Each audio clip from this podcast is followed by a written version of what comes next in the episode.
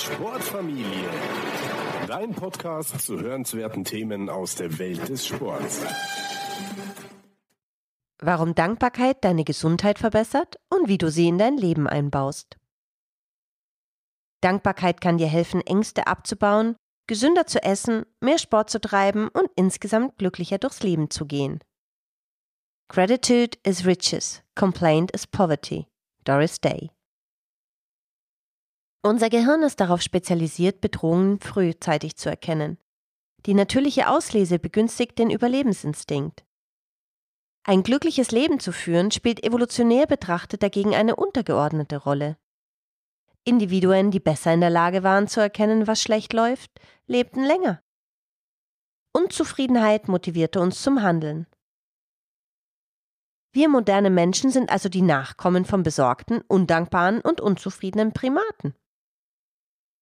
Zwar leben wir heute in einer sehr viel sichereren Welt, aber unser Gehirn richtet seine Aufmerksamkeit immer noch größtenteils auf alle Probleme um uns herum. Und weil unsere Aufmerksamkeit unsere Realität bestimmt, leidet unsere Lebensqualität oftmals unter einer Vielzahl eingebildeter Probleme. Um Ängste abzubauen, sollten wir dieser natürlichen Neigung mit einer guten Portion Objektivität entgegenwirken und die Kraft der Dankbarkeit für uns nutzen. Glückliche Fügungen und Hindernisse. Eine Überprüfung verschiedener Studien bestätigt, dass wir dazu neigen, die Hindernisse, die wir in unserem Leben bisher überwinden mussten, besonders hervorzuheben, aber die vielen glücklichen Fügungen auf unserem Weg leicht vergessen. Probleme zu bewältigen erfordert Anstrengung und Konzentration, während wir oft unbewusst Vorteile genießen, ohne ihnen besondere Aufmerksamkeit zu schenken.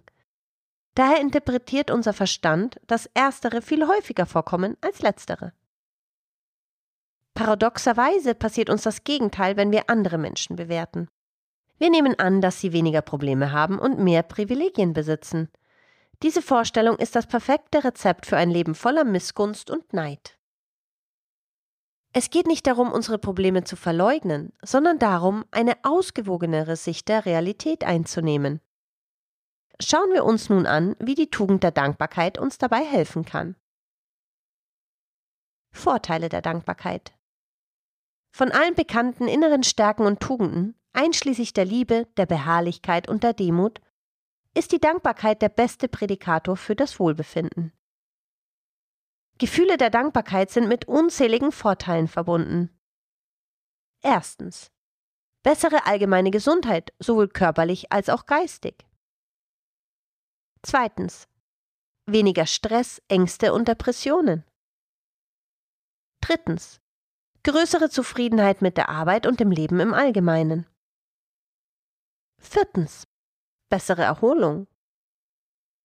Fünftens. Bessere akademische Leistungen. Sechstens.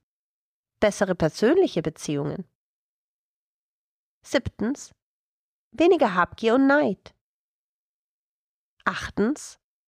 Weniger Aggressivität. Wie wir sehen werden, erzielt die Dankbarkeit diese positiven Wirkungen auf unterschiedliche Weise, sowohl auf physiologischer als auch auf psychologischer Ebene. Unsere Fähigkeit zur Dankbarkeit ist teilweise angeboren und hängt mit unserer Persönlichkeit zusammen. Dankbarkeit ist aber auch eine Eigenschaft, die wir kultivieren können. Tatsächlich führt gezielt praktizierte Dankbarkeit zu beobachtbaren Veränderungen in verschiedenen Gehirnbereichen. In einer Studie wurden die Teilnehmer in zwei Gruppen eingeteilt. Die Teilnehmer der einen Gruppen sollten über Dinge nachdenken, für die sie dankbar sind, die Teilnehmer der anderen Gruppe über Dinge, die sie stören. Die Anweisungen lauteten wie folgt.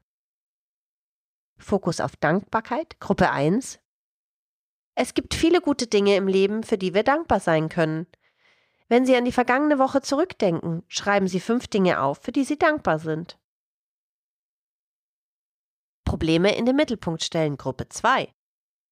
Es gibt viele Dinge, die uns irritieren oder ärgern. Sie treten in unseren Beziehungen, bei der Arbeit, in unserer Gesundheit und so weiter auf. Wenn Sie an die vergangene Woche denken, schreiben Sie fünf Probleme auf, die Sie belastet haben. Obwohl diese Übungen nur einmal pro Woche durchgeführt wurden, waren die Unterschiede deutlich. Die Gruppe, die über die guten Dinge nachdachte, berichtete über bessere Gesamtzufriedenheit und eine bessere Gesundheit. Und interessanterweise waren die Teilnehmer hier auch körperlich aktiver. Negativität scheint also auch die Energie für das Training zu schmälern. Strategien, um Dankbarkeit zu praktizieren. Unser Standarddenken zu ändern benötigt Zeit. Viele Studien bestätigen aber, dass uns einfache Praktiken dabei helfen können. Dankbarkeit ist wie ein Muskel, den wir durch gezieltes Training stärken können. Du kannst dir aus den folgenden Strategien etwas Passendes herauspicken oder idealerweise eine Kombination wählen. Erstens. Dankbarkeitstagebuch. Sokrates sagte, dass ein unerforschtes Leben nicht lebenswert sei. Das Führen eines Tagebuchs ist eine gute Methode, diese Überprüfung oder Introspektion in dein Leben zu integrieren. Die Vorteile, regelmäßig Dinge aufzuschreiben, für die man dankbar ist, sind nicht nur psychologische, sondern auch physiologischer Natur. Eine Studie mit Herzrisikopatienten zeigte, dass ein tägliches Dankbarkeitsjournal mit jeweils drei bis fünf Dingen Entzündungsmarker wie C-reaktives Protein, TNF-Alpha oder IL-6 reduzierte. Außerdem verbesserte sich durch das Ritual die Herzfrequenzvariabilität. Andere Studien zeigten, dass das Aufschreiben von Dingen, für die wir dankbar sind, die Symptome von Depressionen verringert, uns hilft besser zu schlafen, die Motivation für die Schule erhöht und das allgemeine Wohlbefinden steigert.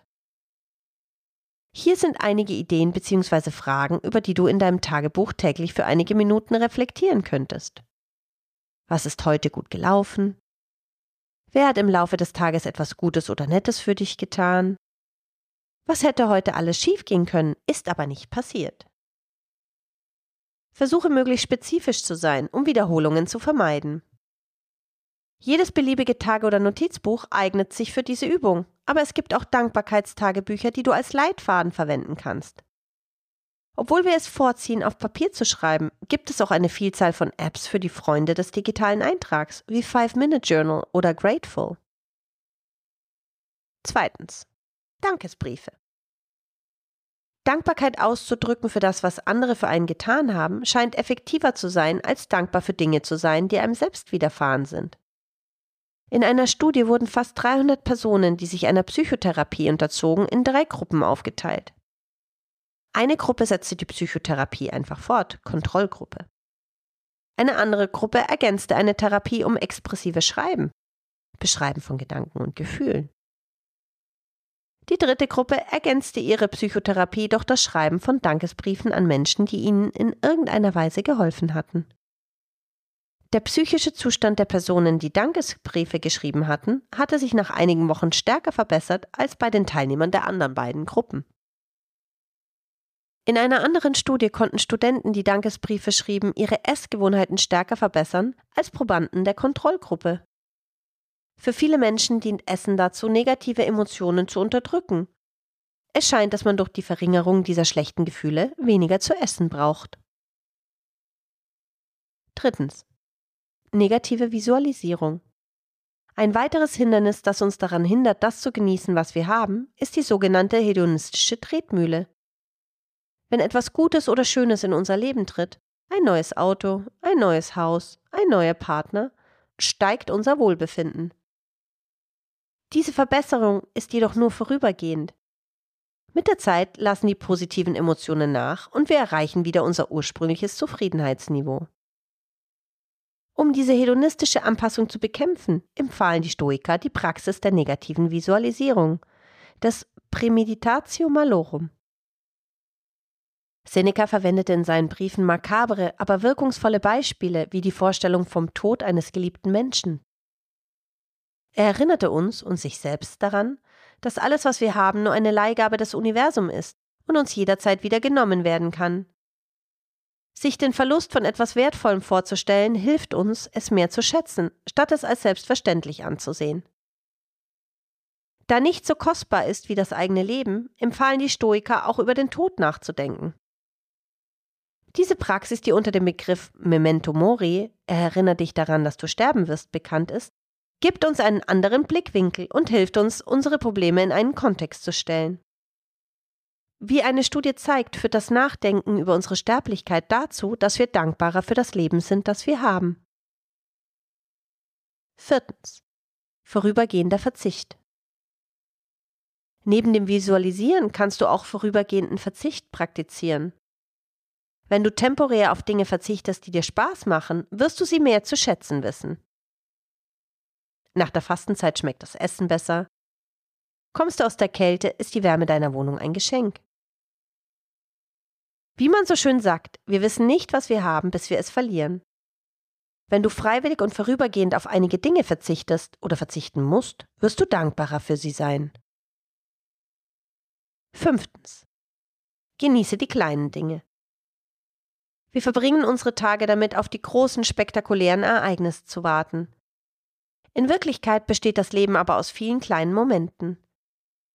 Leider halten wir die meisten von ihnen für banal. Achtsamkeit kann vermutlich langweilige Geschehnisse in angenehme oder sogar besondere Erfahrungen verwandeln. Konzentriere dich beim Abwasch darauf, wie sich das Wasser in deinen Händen anfühlt. Spüre auf dem Weg ins Büro den Wind in deinem Gesicht.